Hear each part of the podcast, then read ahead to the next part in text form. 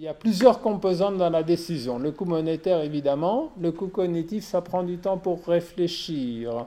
Le coût temporel, ce choix implique grève budgétant et le coût énergétique, il faut se déplacer et il faut penser, entre parenthèses, penser, c'est l'organe qui consomme le plus d'énergie, c'est aussi de l'énergie. Alors une décision dont on va parler est consciente, oui, mais le nouveau-né, quand il agit, il prend des décisions, il répond à des stimulus. Est-ce que c'est vraiment conscient? Est-ce qu'il est responsable de ce qu'il fait? Ça se discute. Et on ne peut pas dire vraiment qu'il décide. Il réagit effectivement à des stimulus extérieurs.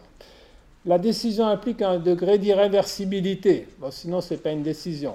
On décide et après, après, on a décidé. On peut regretter, on peut revenir, mais il y a quand même une discontinuité, une irréversibilité avant la décision, après la décision, et euh, un temps le temps où on décide et une mobilisation des ressources, les ressources dont je viens de parler, énergétiques, cognitives, etc. Alors, exemple, il y en a toute une qui je ne sais pas si je vais toutes les prendre. Il y a des tas de rapports au ministère sur faut-il réduire la vitesse sur les départementales. Et donc, euh, on essaye de déterminer quels sont les facteurs. Quels sont les facteurs ben, Il y a le temps. Si on augmente la vitesse, euh, on gagne du temps. Et puis alors, il y a un truc euh, très vilain qui est le prix de la vie humaine. Et donc, la plupart des gens disent, mon Dieu, vous n'allez pas mettre de prix sur la vie humaine, surtout pas sur la mienne. Et le décideur dit, ou alors l'ingénieur des ponts et chaussées dit, oui, mais je dois quand même faire une analyse. On gagne autant de millions d'heures et on provoque plus d'accidents. Essayons de mettre les deux choses ensemble. Décision de chacun d'entre nous. La bourse décroche, qu'est-ce qu'on fait? Bon, en gros, je résume euh, un peu méchamment, mais typiquement, l'investisseur, il achète quand c'est très haut parce qu'il est euphorique. Et quand c'est très bas, il dit, il vend. Donc, euh, typiquement, il fait le contraire de ce qu'il faut faire. Bon, donc c'est beaucoup d'économie comportementale. Donc, il y a les affects qui jouent. Envoyer des allocations familiales. À qui? Et en fait, j'ai déjà donné la réponse. Bon, c'est bien les allocations familiales, mais les expériences en économie de la famille ont montré que c'est très différent si vous l'envoyez au papa ou à la maman on a des chances différentes que je vous laisse deviner que l'argent soit utilisé effectivement pour les enfants. Donc c'est un tout petit truc, mais qui change beaucoup les choses et on a des papiers qui documentent ça. Euh, jeter un papier gras, ben oui, je suis seul euh, ou je suis avec des gens qui me regardent ou je suis avec mes enfants qui me verraient d'un très mauvais œil si je jette le papier d'un. Donc il y a effectivement l'opinion de l'autre qui influence ma décision. Euh, appliquer ou non la taxe carbone, bon, mais regardez la télévision et regardez les. D'une part, effectivement, on veut, je mets entre guillemets parce que ça ne s'appelait pas comme ça, mais bon, ça a été repris. D'une part, effectivement, on veut préserver l'environnement. D'autre part, quand ça s'applique à moi, je vois les choses différemment et on a une difficulté pour euh, aborder ce type de décision. Autre euh, cas, qu'est-ce qu'il faut faire? Supposons qu'il y a le nucléaire, je ne me prononce pas là-dessus. Est-ce qu'il faut stocker les déchets en surface? Comme ça, on a l'œil dessus. Et puis un jour, si la technologie change, on pourra effectivement modifier les choix. Ou bien il faut les, les enfouir 500 mètres sous le sol. Alors les chiffres officiels, ah oui, je suis sur YouTube, je ne veux pas tout dire. Les chiffres officiels, c'est 20 milliards. Les chiffres réels, vous multipliez par 10. Mais bon, euh, il faut faire passer la pilule à EDF. Et donc, ce choix est un choix qui, le problème, se passe sur 100 euh, 000 ans. Et donc, euh, quel est mon taux d'escompte sur 100 000 ans? Personne n'est d'accord, mais sans taux d'escompte, je ne peux pas décider qu'est-ce que je vais faire. Et puis, il y a des choix impossibles. Le choix de Sophie. Donc, vous avez vu le film. Alors, mes références ne sont pas toujours euh, économiques. Donc, c'est un film que vous avez peut-être vu. Le choix de Sophie, 1982. Donc, la mère a deux enfants et l'officier SS lui dit, bon, tu peux en prendre un dans le train et pas l'autre. Alors, euh, les choix dramatiques. Bon, on discute euh, dix jours à la Maison Blanche, est-ce qu'on va attaquer l'Irak ou non? Bon, ça a quand même fait 990 euh, morts et 8 000 milliards d'euros. on discute, on discute, et puis cinq minutes avant, Mr. President, alors, on attaque ou non? Et bon, le gars, George Bush, il doit décider, quoi. Finalement, je ne dis pas que s'il a décidé aléatoirement, mais tout le monde le presse, tout le monde le regarde, de grand silence dans la salle, on y va. Bon, on peut penser ce qu'on veut là-dessus, mais effectivement, euh, il y a, comme dans beaucoup de cas, beaucoup d'études, beaucoup de palabres, et finalement, un gars décide, il ne sait pas nécessairement ce qu'il dit, mais il doit décider. Comme le maire de Londres, on avait fait des tas d'études, bon, moi je n'ai pas fait, mais des tas d'études avaient fait dans le monde académique quel est le payage optimal pour la ville de Londres? 10 pounds, 2 pounds, 5 pounds Et finalement, Levinson, je sais pas ça peine, mais je peux me tromper, a décidé 5 livres. Tout le monde a dit génial, on y va. Mais au moins, il y a quelqu'un qui décide et qui dit, et je pense que l'étude est quand même bien, mais l'étude, on ne va pas l'utiliser comme ça. On fait des, des calculs sophistiqués sur la résistance des matériaux, super précis, etc. Quand on a fini, on multiplie tous les chiffres par 2 ou par 3. S'il n'y a pas de budget, c'est par 2,5. S'il y a un budget, c'est par 3. Donc il y a une rationalité, mais quand même un aspect humain qui joue. Alors, je ne vais pas attaquer le grand public, mais je veux dire 46% des personnes interrogées sur les 1300 disent avoir confiance dans la prise de parole du conseil scientifique et 49, on parle en 2020, font confiance au docteur Raoult. Alors, désolé, euh, il avait des expériences, il y avait 20 personnes, euh, c'était impossible. Il y a des gens qui enseignent à la fac de médecine ici qui vont peut-être me dire non, non, mais euh, qui est impossible avec ces données, effectivement, de scientifiquement dire si son médicament marchait ou non.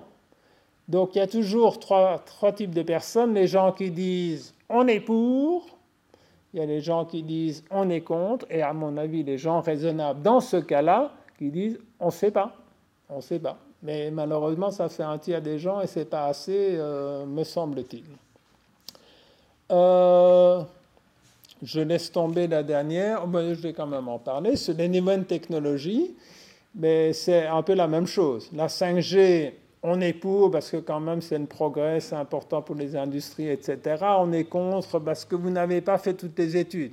Entre parenthèses, faire toutes les études, c'est impossible parce qu'on ne sait même pas ce qu'il faut chercher. Je ne dis pas. Mais oui, il y, a, il y a des choses bizarres qui peuvent se passer avec la 5G. Et donc, il y a le, troisième tiers, on ne sait pas. Ceci dit, si on reste dans le on ne sait pas éternellement, on n'aura jamais de nouvelles technologies. Il y a un moment, il faut basculer et décider. Euh, alors, les décisions, je laisse tomber ça. Je parle de problèmes d'éthique. Alors, est-ce qu'on est responsable de ces actes? Euh, mais si on regarde les expériences sur la voiture autonome, il y en a une série.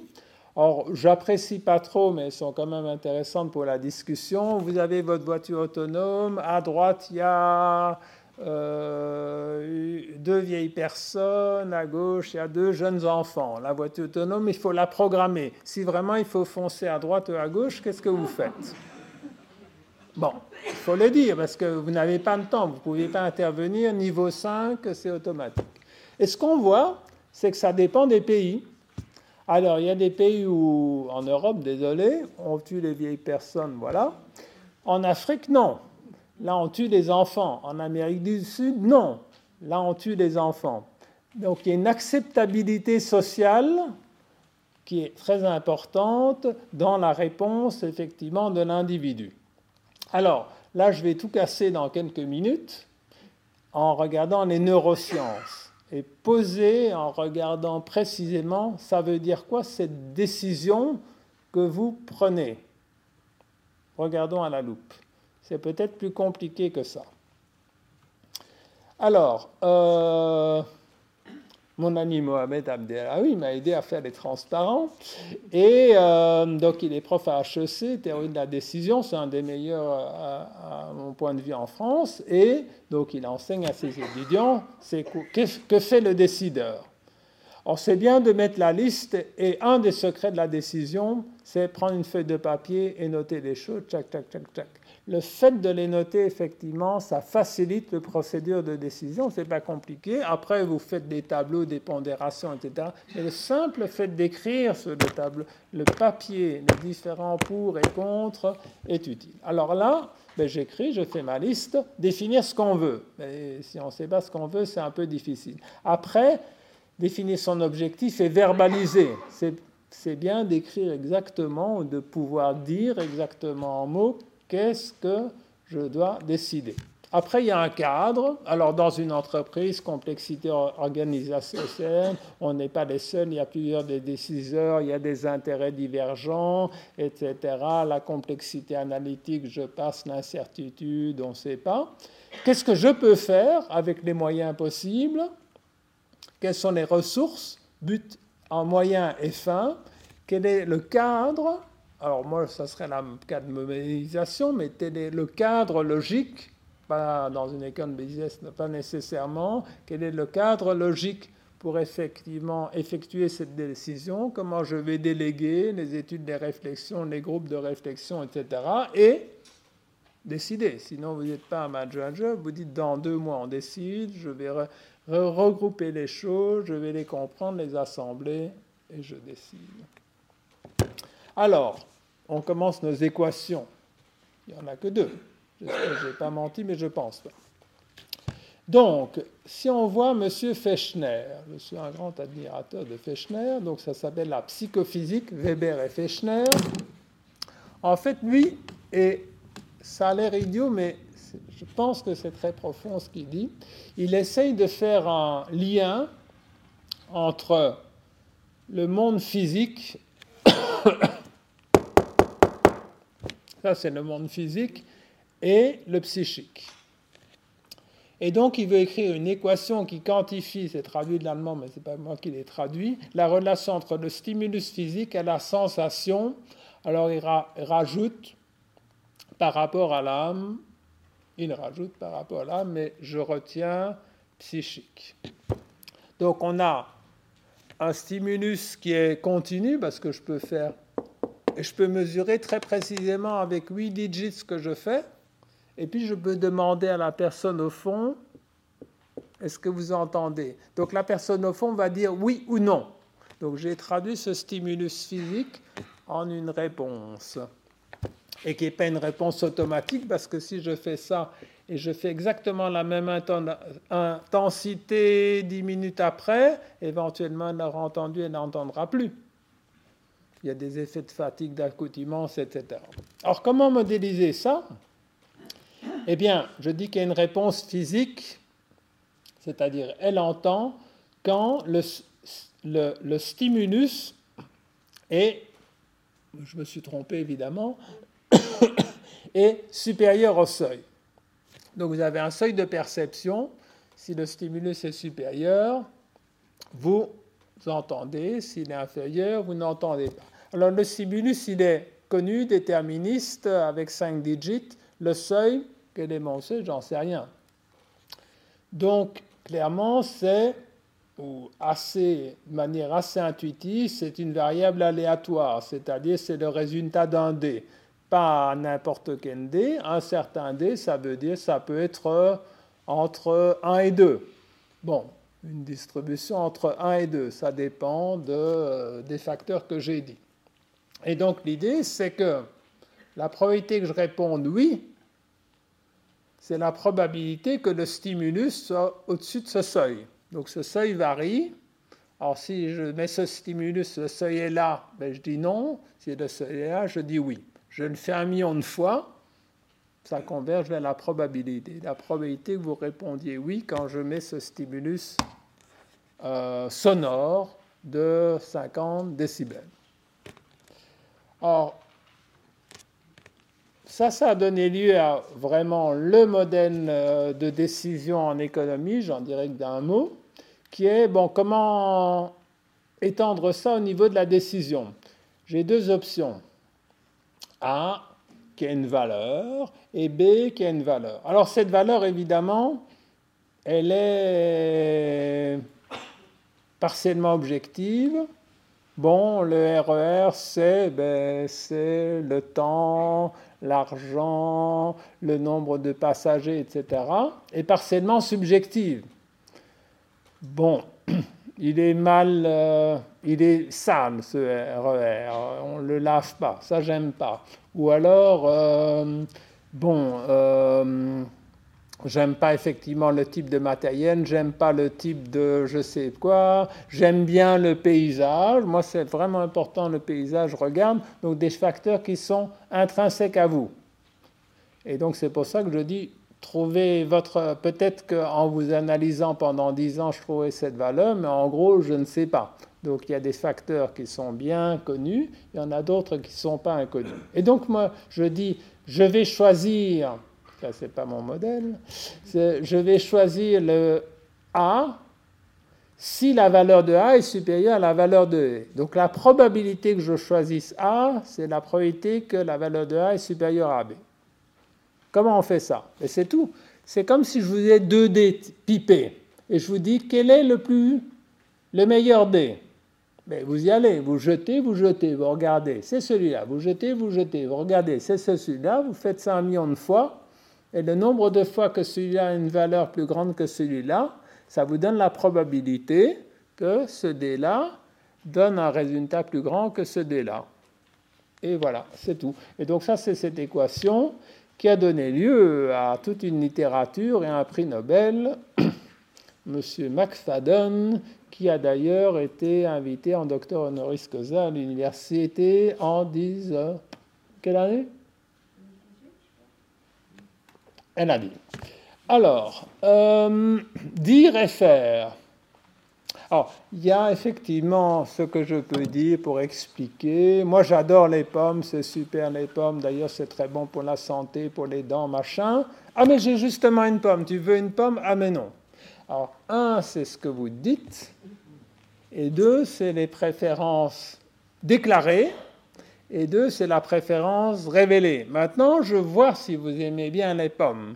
Et tous les jours, je vous donne une pomme à des heures différentes et vous dites non merci, pas pour moi. Et donc c'est important effectivement d'écouter. Je ne dis pas que mes enquêtes sont inutiles, mais quand même redresser ce que vous avez écouté. Clairement, pour des raisons sociales évidentes, quand on fait des enquêtes sur la consommation d'alcool, j'espère que je reste politiquement correct, mais les femmes sous-estiment la consommation d'alcool. Parce que, bon, euh, si vous dites que, bon, moi, je bois une bouteille de whisky tous les soirs, bon, ça ne me gêne pas de le dire.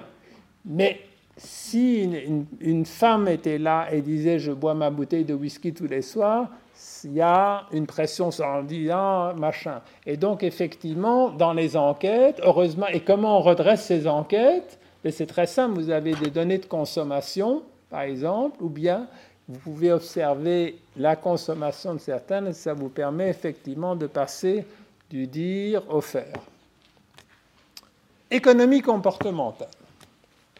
Alors, les économistes ne peuvent pas décrire tous les individus comme le font les psychologues et autres disciplines qu'on verra. Donc, ils ont en gros des modèles de consommateurs représentatifs. Bon, une collègue m'avait dit de mettre des petites statuettes chinoises, mais je n'ai pas. Donc j'ai pris, j'ai piqué la, la, slide à mon collègue de l'EPFL, l'école de Lausanne, euh, qui fait travailler sur les modèles de choix. Donc tout le monde est pareil. Donc tout le monde est pareil. Alors, je peux avoir des groupes, évidemment, ce n'est pas toute la population, mais je peux avoir effectivement une segmentation de la population et je fais des hypothèses sur cet individu représentatif qui est l'homme de Ketley, bien décrit en psychologie. Mais en réalité, si on regarde ces gens à la loupe, évidemment, vous voyez, vous avez une hétérogénéité totale, absolue. Alors, évidemment, les deux ont du bon. À droite, je dis, je vais prendre un individu, je vais vraiment l'interroger, le comprendre, euh, l'analyser, et j'aurai une information. Et alors l'économiste dit, d'accord, mais comment tu généralises ça? Ah ben, C'est compliqué parce que là, ça m'a pris deux ans. Ou alors, je fais ce qu'on est à droite, je fais des hypothèses sur cet homme ou femme moyen, mais euh, le psychologue va dire oui, mais il n'y a aucune réalité, cet individu n'existe pas, le, français moyen a une voiture et demie moyenne et euh, euh, un, enfant virgule 8 moyen, ça n'a aucun sens. Donc les deux sont critiquables, mais existent. Alors, l'économie comportementale.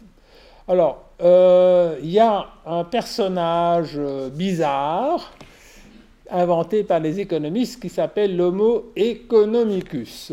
Alors, le mot economicus, il a des propriétés. Je l'ai jamais vu, mais on le suppose. En gros, il est rationnel, c'est-à-dire qu'il optimise, il connaît sa fonction d'objectif, il sait ce qu'il veut faire, il utilise au mieux l'information. Très bien. Et ce qu'on lui demande, ce qu'on demande à la théorie, c'est de prédire son comportement. Et puis il y a une autre clique de gens qui sont venus plus tard, assez récemment. On dit on aimerait bien vraiment comprendre. Parce que bon, la fonction de l'objectif, elle vient d'où exactement cette fonction On veut comprendre les actions. Et donc on et quand on commence à regarder, on se dit, il y a des tas de trucs qui ne marchent pas dans l'économie. Alors je vais les citer, donc je, ne dis rien, mais il y a effectivement des tas de choses qui ne sont pas rendues compte, dont, la théorie ne rend pas compte, dans la théorie néoclassique, on appelle la vieille théorie économique, ne rend pas compte. Et l'approche de l'économie comportementale est de alors, j'utilise un terme un peu méchant, mais c'est parce que mon vocabulaire est limité, euh, de rafistoler la théorie économique pour rajouter effectivement des bouts pour rendre compte de ces observations. Alors moi, je vais un peu dans cette direction, puis j'irai un peu, j'exagérerai, mais dans une vision beaucoup plus drastique en disant, bon, on peut rafistoler, on peut faire autre chose aussi. Bon, on verra ce que ça donne. Alors, les pontes de l'économie comportementale, initialement c'était Herbert Simon. Alors, c'est tout des prix Nobel. C'est une manière très simple d'avoir des prix Nobel. Vous trouvez une déviation, vous écrivez votre théorie, clac, vous avez votre prix Nobel. Model of Minds, Herbert Simon. Kahneman, article le plus cité en économie longtemps. Euh, Kahneman et Tversky. Euh, prix Nobel aussi. Tversky n'a pas eu parce qu'il est décédé. Amos Tversky, ben, il est là. Euh, Richard Thaler, finance comportementale, vous avez sûrement vu des, articles sur lui, mais je reviendrai là-dessus. Alors, quelles sont ces dimensions de la version de l'économie comportementale? La première, c'est la version euh, aux pertes ou l'asymétrie. Disons la, la version perte, d'accord, mais l'asymétrie gain-perte. C'est-à-dire que, en gros, j'exagère, mais si je vous donne un petit peu plus de plaisir, en intensité, ça vous donnera moins de plaisir qu'un petit peu plus de douleur. Je vous dis, ah, en fait, moi je suis tellement content de, parler ici que je vous donne 1000 euros. L'organisatrice me dit, non, non, je dis, j'insiste. Et puis après, je lui dis, mais c'était une blague, tu me rends mes 1000 euros. Elle se retrouve avec exactement son revenu. Mais ce que je dis, c'est que son niveau de bonheur sera plus bas. Elle aura intégré, parce que le bonheur, bon, désolé, hein, c'est un pur exemple. Le bonheur des 1000 euros est moins important que la peine de perdre ces 1000 euros. Ça, c'est la symétrie. Alors, le point de référence, je fais une blague. Euh, c'est quoi un, employé heureux? C'est pas celui qui gagne beaucoup, c'est celui qui gagne plus que son voisin. Parce que c'est le point de référence. Et donc, euh, je préfère effectivement gagner moins mais plus que le voisin que gagner plus et moins que le voisin. Reference point très important. Il n'y a pas d'absolu, je regarde, je me fais mon point de référence et j'évalue. Préjugés domestiques. euh, mes préjugés domestiques, c'est ben, typiquement, il y a un surinvestissement dans les actions françaises. Il y a des, raisons légales, mais c'est vrai dans tous les pays. Je, préfère les produits de mon pays, j'ai des préjugés, et même si on me dit, tu sais, tu peux gagner plus en prenant une action d'un autre pays, non, non, je, je, prends ça. Pas uniquement pour faire vivre l'économie, mais aussi parce que je suis attaché et j'ai du mal à sortir. Comptabilité mentale, qu'est-ce que c'est? Eh bien, c'est le fait que euh, vous mettez votre argent, peut-être pas tout le monde, mais un certain nombre de personnes, dans des petites boîtes. Alors j'ai ma petite boîte euh, là, vacances, j'ai ma petite boîte, on ne sait jamais, il faut une poire pour la soif, j'ai ma petite boîte euh, ordinateur, mais en fait, bon, vous avez un, un, budget sur votre compte, quoi. vous avez X, mais non, vous compartimentez, et si je perds un euro dans mon budget vacances, bon, mais finalement c'est beaucoup moins grave si je perds un euro sur mon budget ordinateur. Ça ne s'explique pas par l'économie classique, mais en tout cas, il semble que les personnes réagissent comme ça.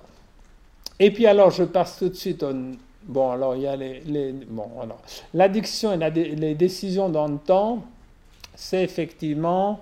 Bon, ok, j'ai dit que je buvais ma bouteille de whisky, mais là, c'est décidé. À Noël, j'arrête. Fini. Arrive Noël, Ouais, euh, en fait, ça va être nouvelle année. Donc, je ne suis pas cohérent dans le temps. Je change, je prends des décisions, je me fixe, et après, quand arrive la date, je change.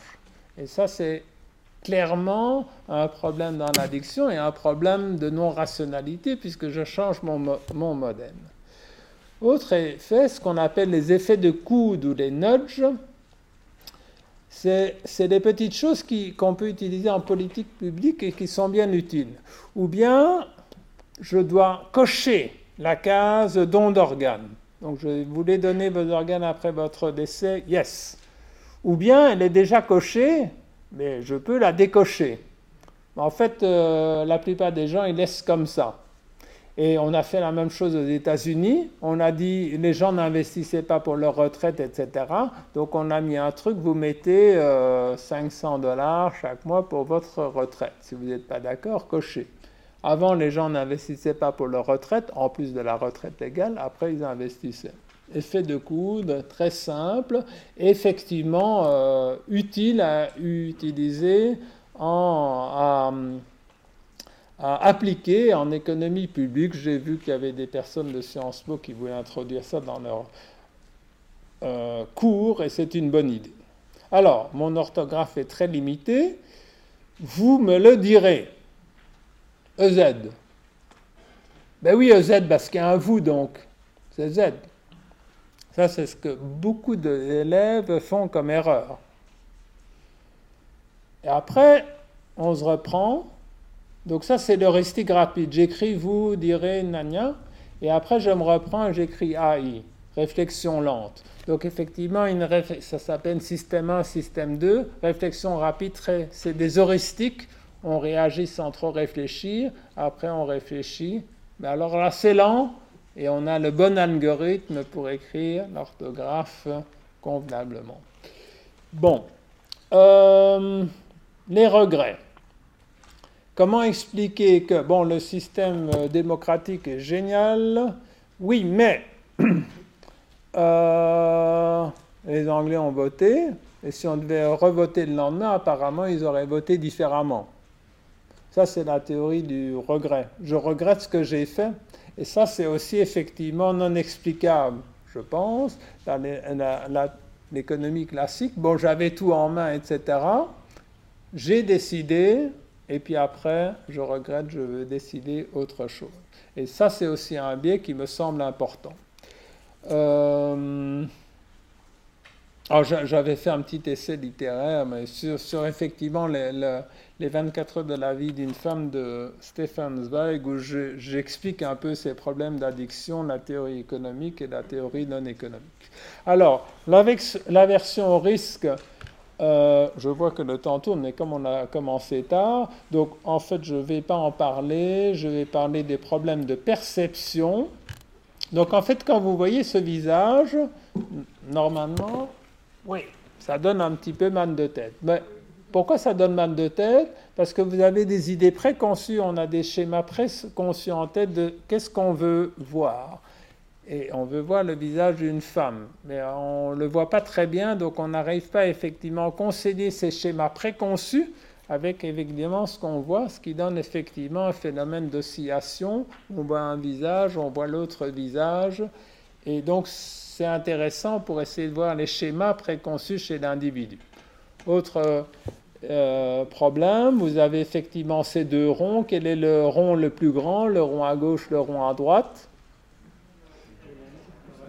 Ils sont pareils, je ne vous ai pas eu, mais effectivement, peut-être que je dessine mal. Bon, c'est maison, euh, c'est la, fille d'une amie qui a fait ça. Mais effectivement, les illusions d'optique, c'est qu'effectivement, on, vous fait croire quelque chose qui n'existe pas ou qui est différent. Justement, alors il y a deux choses. Il y a le scientifique qui essaye d'étudier les biais, et puis il y a les gens de marketing qui remarquent ces biais et qui essayent d'amplifier les biais.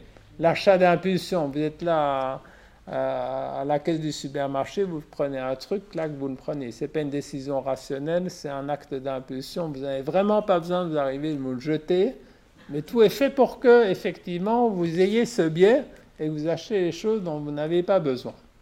Alors, la psychologie, c'est une pub que je trouve bien pour la sécurité routière qui dit euh, faites gaffe quand vous regardez il y a des tas de, détails qui vous échappent, il faut vraiment faire attention. Soit dit en passant, les personnes qui tournent, qui percutent un vélo, qui disent Je suis désolé, je ne l'ai pas vu, alors que c'était clair, ou une moto, c'est en général des gens qui ne font pas de vélo et ne font pas de moto. Les gens qui font une moto voient plus les motos que les autres.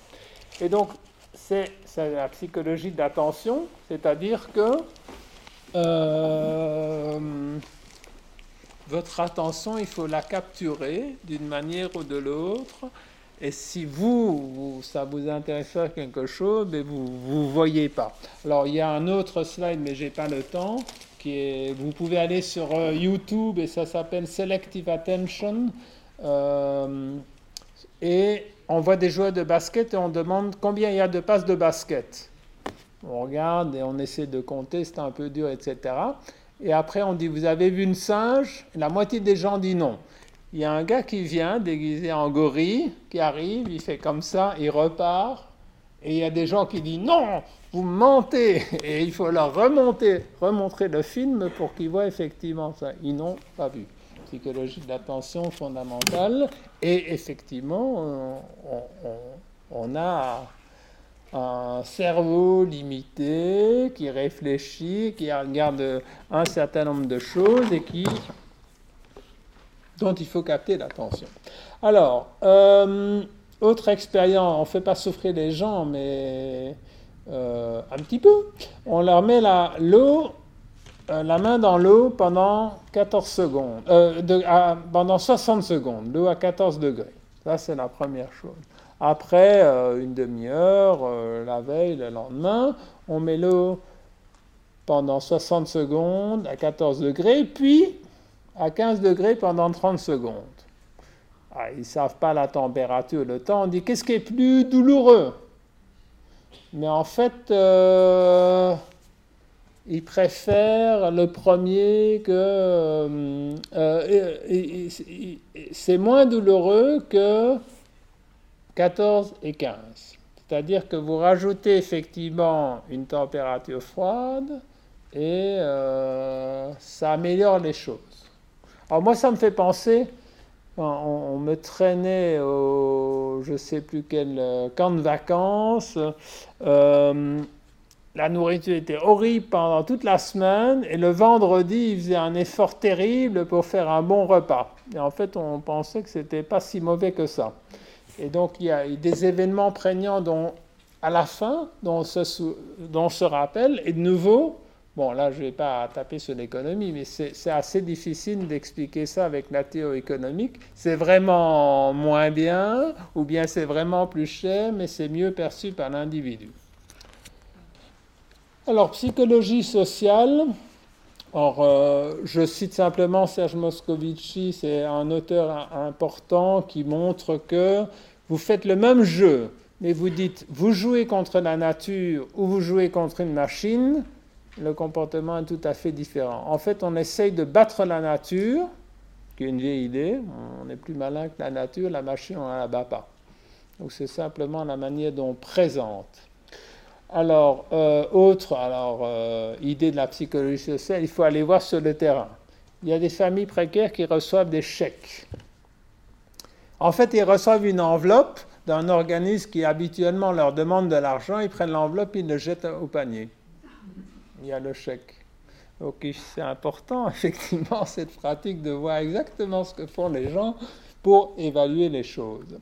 Alors, euh, principe de l'autorité. Alors, c'est un film que vous avez sûrement vu ou peut-être vu, le film E-Comicar, l'expérience de Mingram.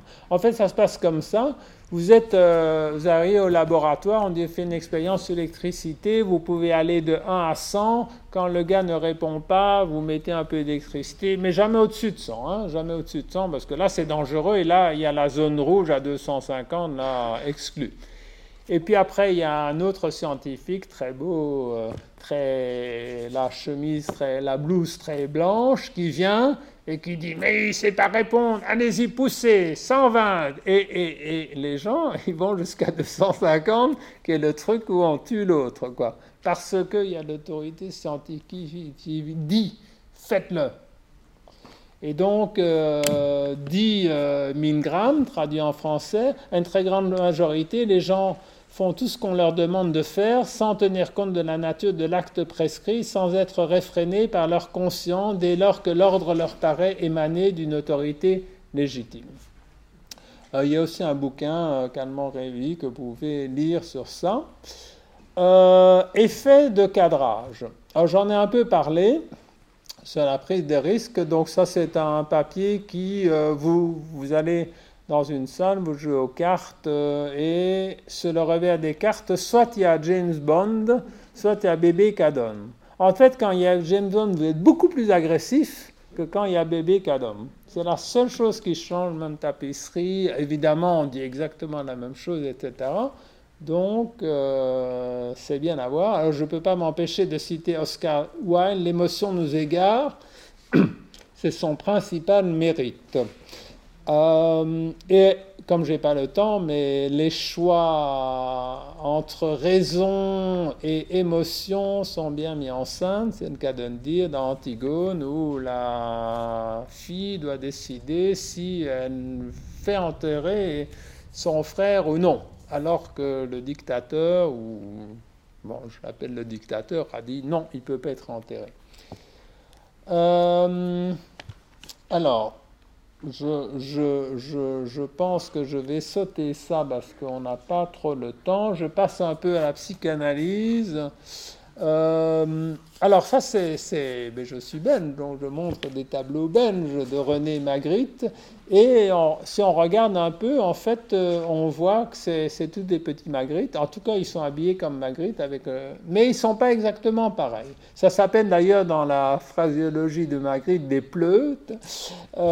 et il y a eu tout un courant, parce que j'ai retrouvé une lettre que Magritte avait écrite à Lacan, donc il y a tout un courant entre la psychanalyse et les arts qu'on retrouve, euh, l'un, la psychanalyse, ayant influencé le monde des arts, et le séminaire de Lacan qui se tenait à Paris, bon, il était fichu dehors, il en est un autre, etc., mais il y avait en gros euh, pas mal de personnes, d'artistes de non-psychologues de 1950 à 1980 et qui était une réflexion sur l'inconscient. On en pense ce qu'on veut, mais ça existait et la psychanalyse existe toujours.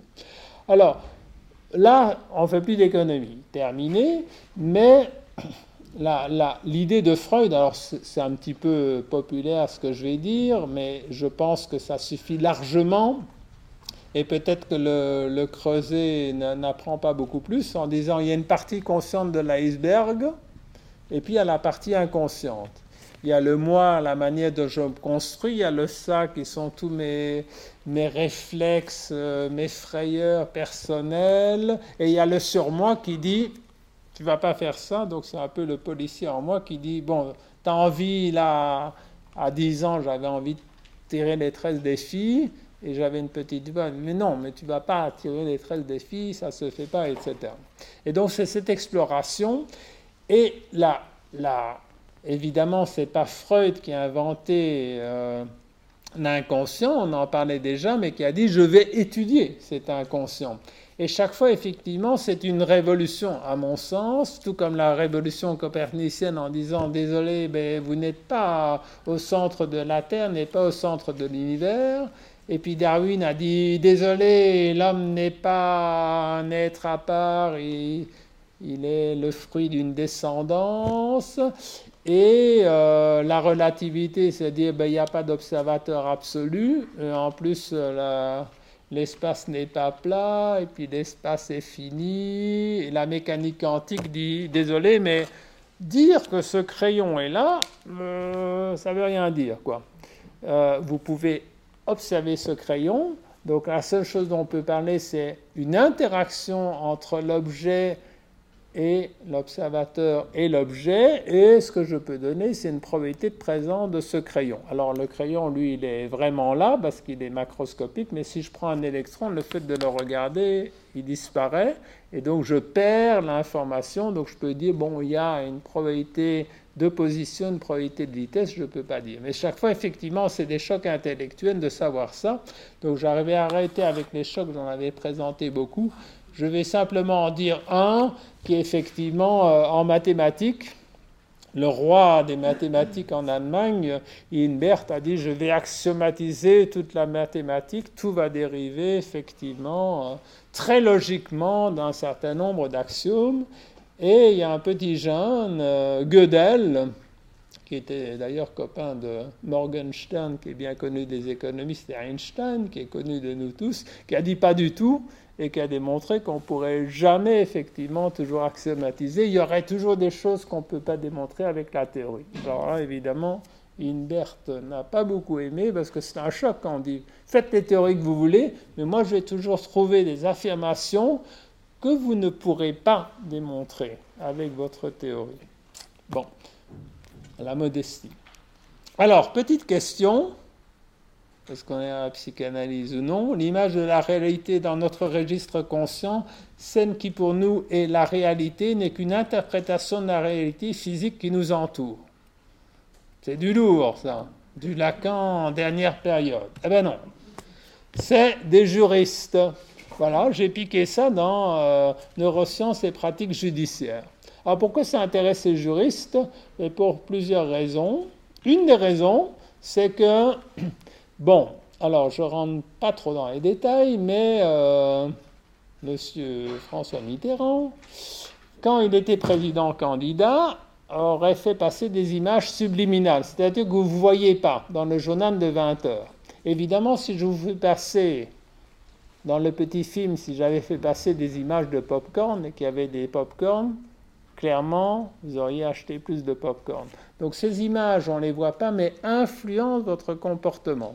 Et donc les jurés sont décidés de terminer les images subliminales. On fait effectivement un jugement et on les interdit. Donc normalement, euh, ça c'est certain, parce qu'il suffit de passer le film très lentement et on les voit, il n'y a plus ce genre d'images subliminales qui faisait la joie euh, des gens en marketing.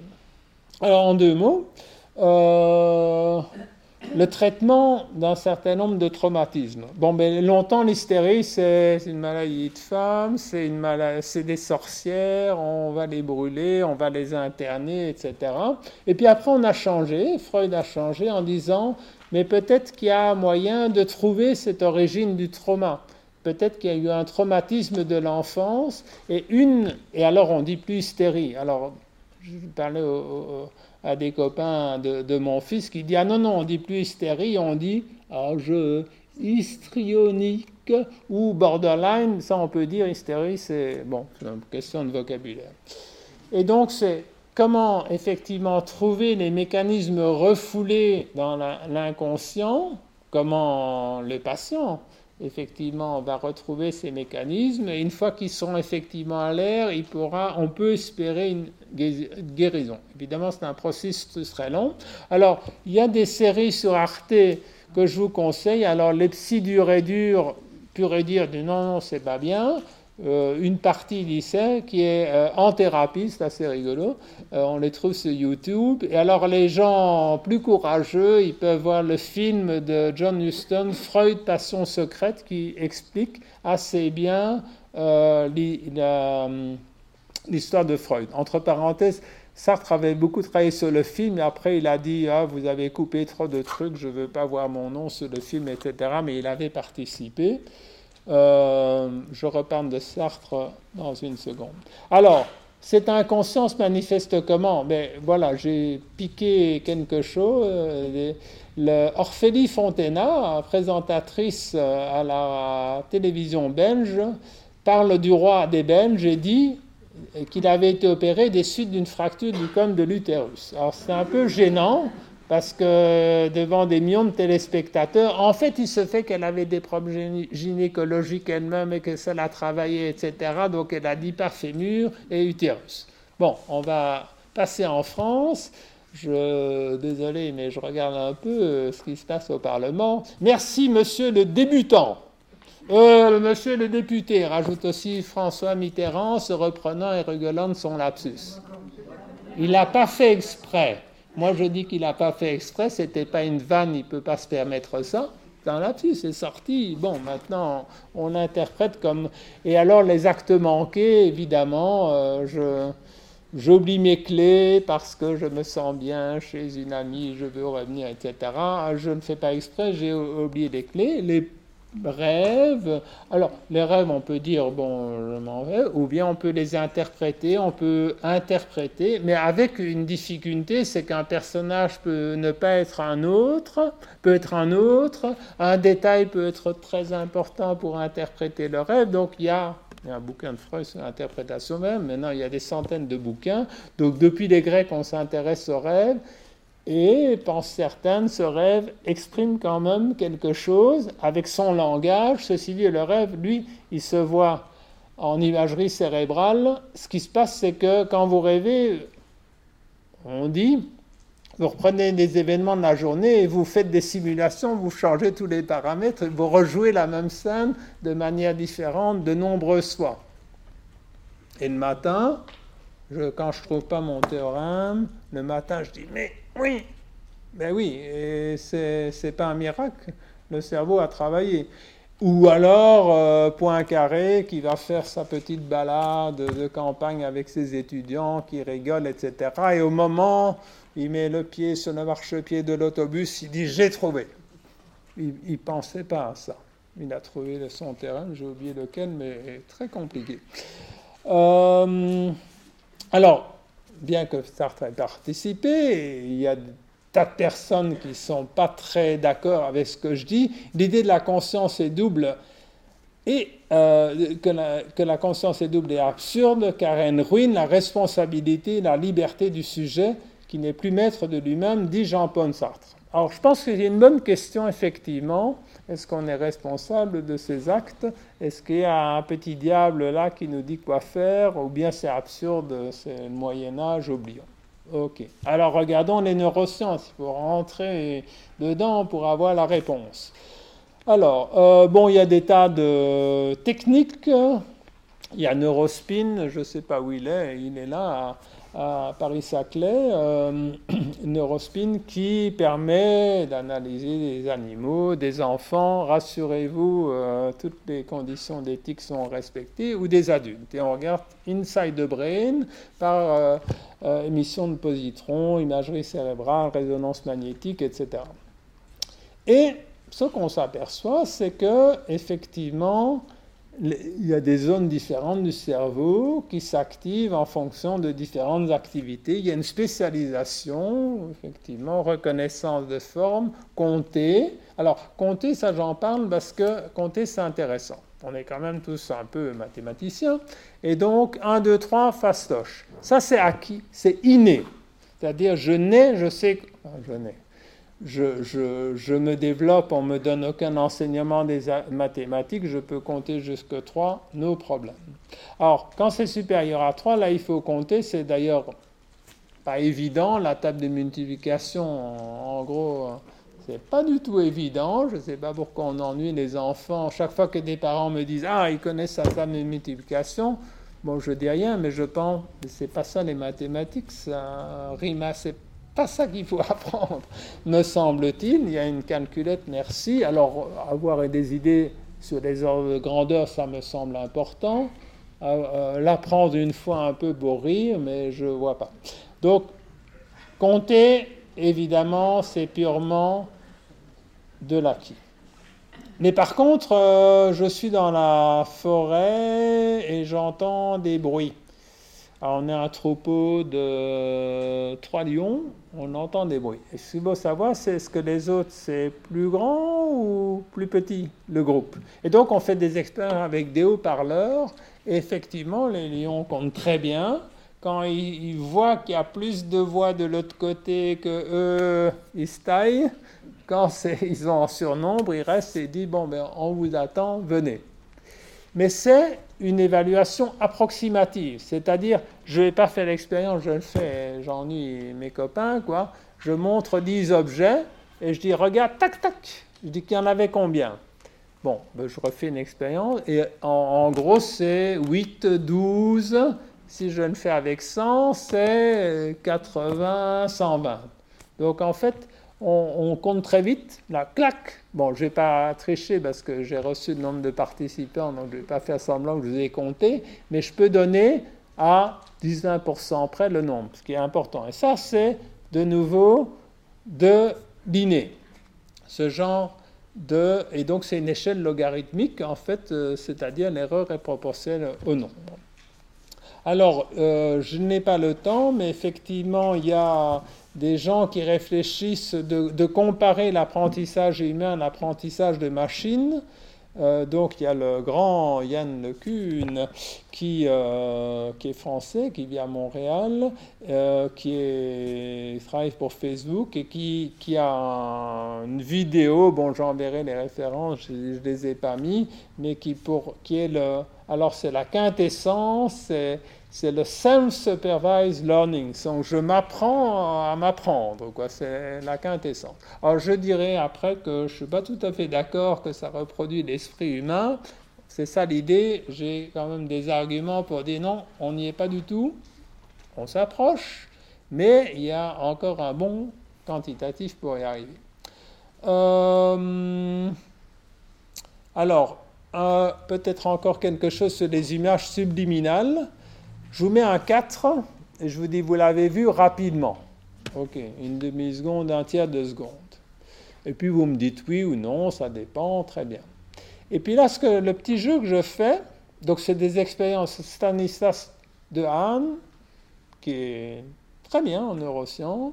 Euh, et alors, ce qu'il fait, quand je dis on, c'est pas moi, c'est lui, euh, il met un 3 hyper rapide et un 4. Et en fait, euh, vous ne voyez pas le 3. Je vous ai... Personne ne voit le 3, c'est trop rapide. Par contre, quand je mets le 3 qui dit antécédent du 4, vous, vous avez plus de chances de voir le 4. Et donc, cet inconscient, ces images subliminales qui étaient à la porte de pas mal de disciplines, là, il apparaît, il a trouvé le droit de citer, en tout cas dans un certain nombre de disciplines, dont les neurosciences, qui me semble intéressant et à dire. Alors, j'arrête euh, là. Alors, je vais quand même vous parler du recyclage neuronal, ce qui est, euh, c'est de nouveau une, idée de, de qui dit, bon alors je vous raconte une petite anecdote, c'est Phineas Cage, dramatique je dois le dire, euh, 1848, donc il travaillait sur les chemins de fer aux États-Unis et il y a une explosion, c'est un super contremaître très consciencieux, il y a une super explosion et il a reçu une barre de fer à travers la tête. Donc normalement il était mort, mais en fait non. Donc miraculeusement, alors qu'il avait une partie du cerveau, il n'était pas mort. Donc le médecin a enlevé la barre de fer, etc. Et il semblait à peu près normal. Donc pour reprendre une blague, le chef lui a dit, bon, euh, c'est bon, c'est après-midi, c'est congé, on t'attend demain. Bon, mais donc il n'est pas revenu le lendemain, il est revenu quelques jours après. Mais il, y manquait des choses, c'est-à-dire qu'il avait gardé ses facultés de réflexion, mais l'aspect émotif avait complètement disparu. Donc il avait plus ce, truc qui sert à rien, mais en fait qui est fondamental, qui est, qui est l'émotion, qui tempère un petit peu euh, la raison. Et finalement, évidemment, ça s'est mal passé avec lui parce qu'il est devenu irascible, insupportable, le, le parfait contremaître qui hein, il s'est fait fiche dehors, on n'était pas tendre à l'époque et euh, il est mort dans des, des dures conditions. Tout comme il y a des gens à la naissance, bon, je n'ai pas mis la photo parce que c'est un peu triste, quoi, une jeune fille qui n'a pas de cortex. Mais elle a quand même des émotions, mais elle n'arrive pas à verbaliser, donc ça ne se produit pas en langage, mais on voit quand même son visage sourire. Alors, on n'a plus le temps. Donc ça, c'est pour vous dire, ok, vous, il y a effectivement des centres d'émotion, on peut les regarder, on peut effectivement provoquer une émotion, regarder l'image cérébrale, voyez où ça se trouve. Et le recyclage, j'aurais dit, c'est que quand une partie du cerveau est endommagée, pas de le cas de filière en fait, il y a d'autres régions du cerveau qui sont colonisées. Et aussi, alors ça c'est à moitié une blague, à moitié sérieux. Le matheux, euh, il passe devant sa concierge euh, au marché, il l'a vu pendant dix ans, il ne la reconnaît pas. On dit, ben oui, c'est un matheux, il est dans les nuages. Ok, on peut dire qu'il est dans les nuages, mais on peut aussi dire que la partie de reconnaissance des visages a été colonisée par cette autre représentation des choses, des espaces de Banach très abstraits qui ont colonisé cette partie du cerveau, du qu'il a moins de reconnaissance du visage, pour ça qu'il ne reconnaît pas sa concierge au marché. Ok. À démontrer, ça se dit à démontrer. Euh, alors, là, je reprends le libre arbitre. Alors, il y a Monsieur Lillette qui... Euh, euh, il est où, Libette Voilà, il est là.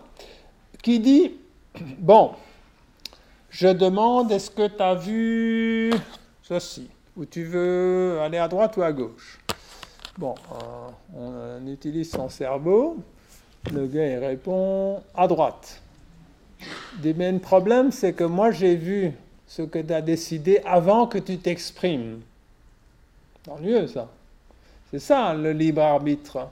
Euh, tu crois que tu décides, mais moi, statistiquement, pas à tous les coups, mais statistiquement, je détecte ce que tu as décidé. Donc tu décides rien du tout. Alors il y a les extrémistes dont je ne fais pas partie qui disent la conscience, ça sert à rien, tout est inconscient. C'est clair que j'en fais pas partie, mais c'est quand même des expériences ennuyeuse. Alors, euh, ça, ça a duré pas mal de temps. Ça a fait écrire des tas de bouquins en philo, etc., évidemment, parce que ça perturbe le public. Et j'ai regardé quelques articles récents sur Libet où euh, j'ai trouvé euh, un élément intéressant donc c'est un peu euh, voilà neuro, neurosciences dur, mais bon, mais qui disent euh, attention, c'est l'interprétation du signal, c'est-à-dire ce signal, c'est pas le signal de donner un ordre, mais c'est le signal d'être attentif pour se préparer à décider. Donc parce que bon, le signal, il faut, pas, c'est des machins comme ça, hein, donc on voit rien. Donc il faut demander à un bon économètre de faire tous les trucs euh, possibles pour euh, avoir un beau signal. Donc ça, bon, on nettoie le signal, d'accord, mais est-ce que tous les, les machins ne servent à rien? Personne n'en sait. Et une fois qu'on a nettoyé le signal, on essaie de l'interpréter, mais peut-être qu'on est à côté de la plaque sur l'interprétation. Donc euh, peut-être qu'effectivement ce signal s'est dit bon maintenant il faut décider, c'est pas plus.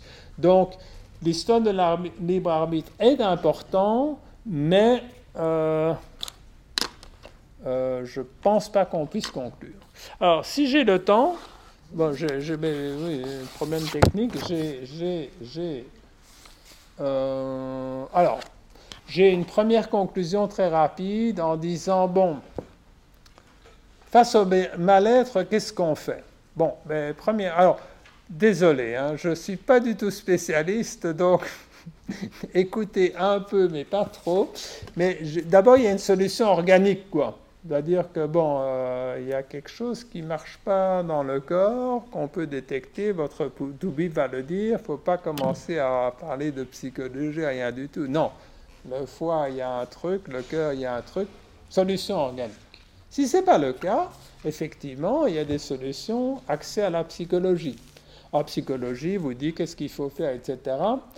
Mais le problème, c'est que ça marche un certain nombre de fois. Quand ça ne marche pas, dit le psychanalyste, c'est dit, bon, en fait, ça culpabilise l'individu. Parce que je t'avais dit d'arrêter de faire ça, je t'avais dit de ne pas partir en voyage, je t'avais dit d'arrêter tes obsessions. J'essaye, je fais le mieux, ça marche un peu, puis je retombe dedans. Et, donc, je me culpabilise. Donc, ça marche pour certains, ça marche pas pour d'autres. Alors la psychologie, elle n'apporte rien à l'individu, c'est intéressant au niveau des psychologues, oui, c'est intéressant, mais ce n'est pas en lisant des articles de psychologie qu'effectivement vous allez réduire le mal. La psychiatrie, c'est une solution médicale. C'est-à-dire, éventuellement, vous avez un dysfonctionnement chimique qui peut effectivement se résoudre et qui, se résout un certain nombre de fois et qui explique la maladie mentale. Alors, on utilise, ça je ne savais pas, on utilise toujours des électrochocs pour certains, effectivement, dysfonctionnements. Avant, on les mettait dans le bain, c'était très dur. Bon, maintenant, on endort les gens, mais effectivement, ce genre de pratique un peu brutale, mais fonctionne aussi. Quand vous avez une dépression et que la, personne va suicider, on n'a pas trop le choix, on y va, quoi, parce que sinon, elle se suicide. Bon. Et puis après, il y a la solution longue, le passage sur le divan, où effectivement, il a eu une période d'hypnose. Il existe toujours l'hypnose. On y croit ou on n'y croit pas. Freud a commencé par l'hypnose et puis il a dit non. Une des raisons, c'est que ça ne marche pas toujours. Il y a des personnes qui peut, ils voulaient une théorie qui puisse s'appliquer partout. Et donc ça, c'est un, traitement long. Alors, une des patientes de Freud, pour rigoler, avait dit Ah, ben c'est la, la, thérapie par la parole. Et en fait, c'est devenu une bombe. Et Tong Theory, ça, ça utilise partout. Oui, c'est en parlant. Donc, il n'y a pas de personne qui vous donne la solution. Mais effectivement, vous parlez et vous-même, effectivement, vous explorez votre inconscient. Vous dites en fait ce que vous passe par la tête, et alors petit à petit, effectivement, vous pouvez mettre un petit peu d'ordre ou euh, j'en dirai un peu plus si j'ai le temps, euh, guérir, enfin pour autant que veut dire quelqu'un, en tout cas réduire le mandev. Et puis il y a les, les, neurosciences qui se rappliquent. Alors neurosciences, c'est pas en lisant les articles de neurosciences, mais les neurosciences disent, alors là c'est encore point d'interrogation, mais en fait un certain nombre de traumatismes sont dus à des désorganisation des neurotransmetteurs. Donc effectivement, on peut en donner des médicaments, réorganiser ces neurotransmetteurs qui ne fonctionnent pas. Bon. Alors évidemment, euh, on, est, on est un peu perdu euh, devant ça, mais je pense que voilà, je me suis lancé, j'ai fait la Alors, la vue d'ensemble, j'espère que vous pouvez lire. Ma conclusion. Quoi, c'est pas bon? Mais j'avais dit aux organisateurs de prendre la longue vue, vous l'avez pas? Bon, bon, ok, si c'est pas bon, euh, je, je, je, je, lirai euh, un petit. Je peux lire. Bon, c'est voilà, le, style lecture. Parce que comme je ne suis pas du tout sûr de ce que je vais dire, je me suis dit au moins en, lisant, en réfléchissant un petit peu, ça sera peut-être moins naïf. Alors allons-y. Certains écrits ou œuvres résistent au temps. Livres sacrés, peinture rupestre, pyramide de Khéops, temple d'Angkor, Colisée romain, pyramide de Chichen ou observatoire de Yantra Jaipur. Il reste des signes que nous ne lassons jamais d'interpréter. Ce sont des phares qui nous orientent, même si le vrai phare est désormais détrôné par le GPS. Les différentes approches que nous avons parcourues nécessitent un mode d'emploi qui reste à rédiger. Parler du tout avec autorité est devenu une maladie bénigne de notre temps. Je pense à l'ultracrépidarianisme, ou l'art de parler de ce que l'on ne connaît pas, encouragé par la caisse de résonance de ce qu'on appelle les réseaux sociaux. Dans le monde académique, on parle ou on devrait parler de non-empiètement des magistères. NOMA ou Non-Overlapping Magisteria. Chacun doit rester dans ses domaines de compétences et est exposé. En cela tombe, me dira-t-on, dans le piège juste dénoncé. La tentation est grande néanmoins d'assembler les pièces démontées que nous avons manipulées, d'y apporter la force de la rationalité, la force d'une réflexion toujours essentielle, et de se lancer dans ce que tous mes interlocuteurs ont qualifié d'impossible. Bon, je me suis quand même lancé, mais bon. Je prendrai cependant la précaution de tout scientifique travaillant sur une hypothèse de bien délimiter le cadre de ma réflexion en affirmant que ce qui suit est spéculatif, ne fait pas partie du monde académique actuel, mais trouve sa place probablement dans le cadre d'une université ouverte et je rajouterai transdisciplinaire. Bon, si je peux. Je commencerai donc par exposer quelques souvenirs d'un voyage solitaire dans une terre interdite. On y parle d'une réflexion sur l'homme et c'est lui qui nous intéresse. L'homme écrit avec un grand H qui inclut tous les humains, mais non les robots et les IA qui ne sont pas encore assimilés aux humains. Il leur manque la chimie. Nous sommes dans une enveloppe, notre peau, notre plus grand organe, frontière entre nous et le monde extérieur. Mais sans échange, nous subirions le destin de tout système fermé, le désordre total, la mort thermodynamique. Ce n'est pas tout à fait vrai, mais le désordre total. Les échanges avec le monde extérieur permettent une organisation interne, échange de matière, d'énergie et d'informations, pas scène de l'ingénieur traduite en 0 et 1, mais de signaux à interpréter. C'est le nœud de la guerre. accéder à la vérité, une vérité, notre vérité. L'homme s'exprime en symbole. Si j'offre à une amie un bouquet de roses, c'est un symbole, mais il n'en est pas moins vrai que ces roses restent de valeureux représentants du monde végétal. Dans l'histoire naturelle comme dans l'histoire humaine, ce que nous appelons instauration d'un symbole ne suppose pas un, un monde d'objets référencés, mais la mise en expression bien formée selon les conventions d'un langage donné des événements qui affectent des corps vivants. En fait, je ne comprends pas très bien, j'avais écrit ça quand j'avais l'âge de la plus jeune personne ici, et je me dis vraiment, j'écrivais pas clairement à l'époque. Pour le dire plus clairement, le stimulus que nous percevons ne constitue pas une information lue par un logiciel, mais il effectue dans notre air, pardon, un long chemin plein d'embûches. Nous en esquissons ci-dessus quelques phases dont les éléments d'articulation restent encore largement spéculatifs. 1. On va casser la lampe. Les stimulus peuvent être soit externes, soit internes, émanant de notre cerveau ou de notre corps. 2. Le stimulus sera d'abord perçu et représenté par des artefacts qu'on peut assimiler grossièrement à des cartes. Le type de traitement du stimulus dépend de sa nature. 3. Les cartes donnent lieu à des représentations. Personne ne connaît le lien entre votre représentation d'une pomme et ma représentation d'une pomme. On peut en dire des choses, mais pas tout.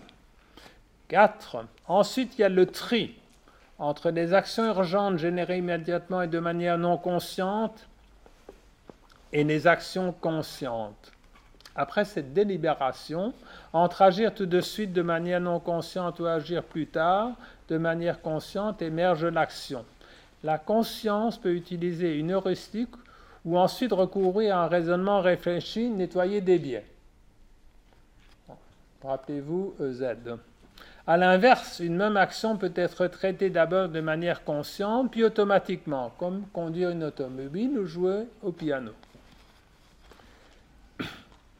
L'action immédiate se base sur un modèle du monde. Ces modèles sont soit innés, forgés au cours des générations, soit acquis depuis la grossesse. La genèse des modèles peut se résumer en une chaîne action, résultat attendu, résultat observé, ajustement du modèle, comme l'apprentissage du lancer d'un ballon de basket dans un panier de basket. 6. Le but des actions à court terme est de répondre à une menace ou saisir une opportunité, avec comme objectif de conserver l'homme dans de bonnes conditions de vie, afin de lui assurer sa survie. La respiration, les battements du cœur, la conservation d'une température proche de 37 degrés en font partie, ainsi que les mécanismes qui entrent en scène une fois que nous nous blessons, ou encore ceux sollicités par nos contacts, chers à l'Homo sapiens, avec nos congénères congénère. L'homéostasie est largement mobilisée. 7. La conscience est la voix de l'inconscient qui a pour mission de préserver notre bien-être, notre bonheur ou notre jouissance, ou dit de manière plus théâtrale, notre survie. Pour établir ces recommandations, elle puise dans ses règles de conduite et dans les mémoires de court et long terme tapissées d'objets, de modèles et d'heuristiques. 8. Les mécanismes de la conscience ne sont pas maîtrisés, ni par les chercheurs, ni par les sujets, mais on peut en parler. Une conscience évalue les pour et les contre et délibère, nous disent les neurosciences, en une sorte de démocratie qui écoute les avis des neurones. Les plus nombreux, ceux criant le plus, se font entendre. 9. La conscience se forge des expériences de vie et des expériences rapportées que l'on appelle la culture. Elle agit dans le cadre de lois et d'interdits personnels, plus ou moins inspirés des lois et des coutumes des sociétés, des groupes et familles d'appartenance. Tous ces appareillages est structurellement dynamique. 10. L'inconscient permet à la conscience de ne pas être encombré. Il prend en charge l'indicible et possède son langage. Ce lieu possède des règles différentes ou semblables selon les auteurs, que celle de la conscience. 11. Sa tâche est de ménager et traiter, donc de l'inconscient, les émotions en temporant les règles de la conscience. Dans son processus de délibération avec la conscience, il pousse son affaire. 12. Les émotions sont déclenchées par des stimulus, soit externes, soit internes, émanant de notre cerveau et de notre corps. 13. L'inconscient est notre monde intérieur qui nous souffle de petites voix discrètes, souvent s'invite à table, comme dans le cas des lapsus, actes manqués, rêves, ou de l'intuition encore lorsqu'on se retrouve débordé par ses émotions. Son mode opératoire reste largement insaisissable pour la plupart d'entre nous. On peut l'ignorer, mais il est pugnace. Et sorti par la porte, il reviendra par la fenêtre. Les étudiants qui seraient chassés d'un cours n'en existent pas pour autant et leur chahut dans le couloir peut être plus insupportable que leur bavardage dans l'amphithéâtre. 14. L'inconscient prend le relais de la conscience dans la verbalisation des pensées, dans la symbolisation des événements de vie. Il en relâche ses composantes et réorganise, les évalue, les met au tableau d'honneur ou dans sa salle d'archives. C'est ce qu'on appelle le refoulement. Il traite avec le monde réel dont il a élaboré une représentation. Le monde réel d'un individu est celui dont il se sert pour se construire, pour construire son moi. Le monde imaginaire, imago veut dire image, est constitué des débris du réel. C'est le monde tel qu'il est vécu par l'individu qui passe par le contrat qu'on voudra bien négocier avec la société. 15. Outre ces deux catégories bien acceptées en psychologie et philosophie, s'ajoute une troisième, celle du symbolique associée à un langage, cette faculté qu'ont conçu les hommes et les animaux pour encoder le monde et communiquer. Elle devrait jouer un rôle dans la relation transdisciplinaire. Chaque mot possède un signifiant palpable, son image acoustique, et un signifié, sa signification, qui sera sans cesse remise en question par la conscience et l'inconscient. Déjà en écoutant une phrase se dérouler nous expliquent les linguistes, philosophes et psychanalystes. Un nuage entre ces trois mondes, réel, imaginaire et symbolique, a été évoqué. On peut conclure de cette ébauche, et sans trop se tromper, de l'urgence de mieux appréhender l'inconscient. Philosophes, psychologues, psychanalystes, biologistes et neuroscientistes développent leurs définitions, questions, zones d'éclairage et réponses, en se souciant peu dans les faits des autres intervenants, sans parler des chapelles au, sein d'une même discipline. 16.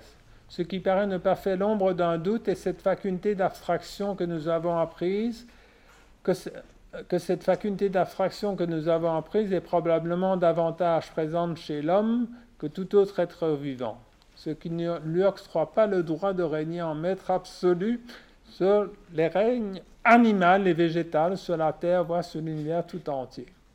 La genèse et le fonctionnement de l'inconscient commencent à s'ouvrir à nous, d'abord par la philosophie, la psychanalyse, et plus récemment par les neurosciences qui ont déclassifié ce mot. Ces timides progrès apportent un peu d'eau au moulin, des connaissances de l'inconscient dans le cadre d'expériences encore très épurées. Mais l'interprétation des signaux cérébraux, encore basée sur des présupposés très souvent implicites, montre qu'il y a encore du travail à faire. On peut penser ici à la caverne de Platon. Le sentiment d'exister est la quintessence de la difficulté. La pensée n'est pas souvent générée par un stimulus interne, un problème à résoudre, mais elle peut être spontanée. Ainsi fonctionne le processus de sérendipité. Le fait l'esprit de découvrir quelque chose alors qu'il cherchait autre chose. Dès lors, les mécanismes en chaîne, simulent représentation, abstraction, trimodèle, se déclinent sous une autre forme, entièrement interne, en suivant des créneaux encore mystérieux. Je n'ai à proposer qu'une image. On peut voir ce cheminement comme celui d'un rayon de lumière qui entrerait dans un petit orifice d'un œuf aux parois internes, presque parfaitement réfléchissante. Cette lumière créerait un embrasement congruent à l'embrassement, mais d'un autre type détecté par l'imagerie cérébrale, dans un cerveau prenant conscience d'un stimulus ou rêvant. Le sentiment d'exister serait comme un éclair, issu du hasard. Cette prise de conscience dépasse la réflexion courageuse de Descartes qui correspond à une transition de phase du physicien, c'est autre chose, un mystère qui reste à découvrir, mais qui se passe. Il est temps de conclure. Là, je conclus vraiment. Sans étudier les réseaux neuronaux, les communications chimiques électriques, la prise en compte du cerveau reptilien sur birax réflexe, limbique mémoire émotion, du cortex intelligence et créativité, de l'estomac et autres sous-centres d'action, nous aurons peu de chances de comprendre le cerveau, non pour le dominer, pour mieux l'utiliser. Mais ceci ne nous empêche pas de parler de stimulus-réponse, développé en cette conclusion en oubliant le temps autour du calcul plus ou moins rationnel de l'économie et de tous ces avatars, des erreurs de perfection qui dépassent, largement les simples erreurs de mesure, les mécanismes de concertation plus ou moins harmonieux entre raison et émotion habités par les symptômes. Mieux comprendre ces mécanismes et les insérer dans un cadre ensemble nous aidera à intervenir de manière plus sage lorsque l'un de ces mécanismes rencontre un dysfonctionnement. Il faudra pourtant oser casser un jour les parois disciplinaires.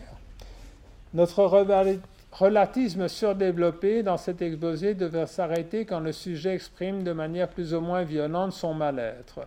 Le mal-être du prochain ne se négocie pas. Se parlemente, se traite par des voies pour y faire face, et les voies pour y faire face doivent lui être accessibles. Quant au bien-être de la planète, c'est un autre sujet.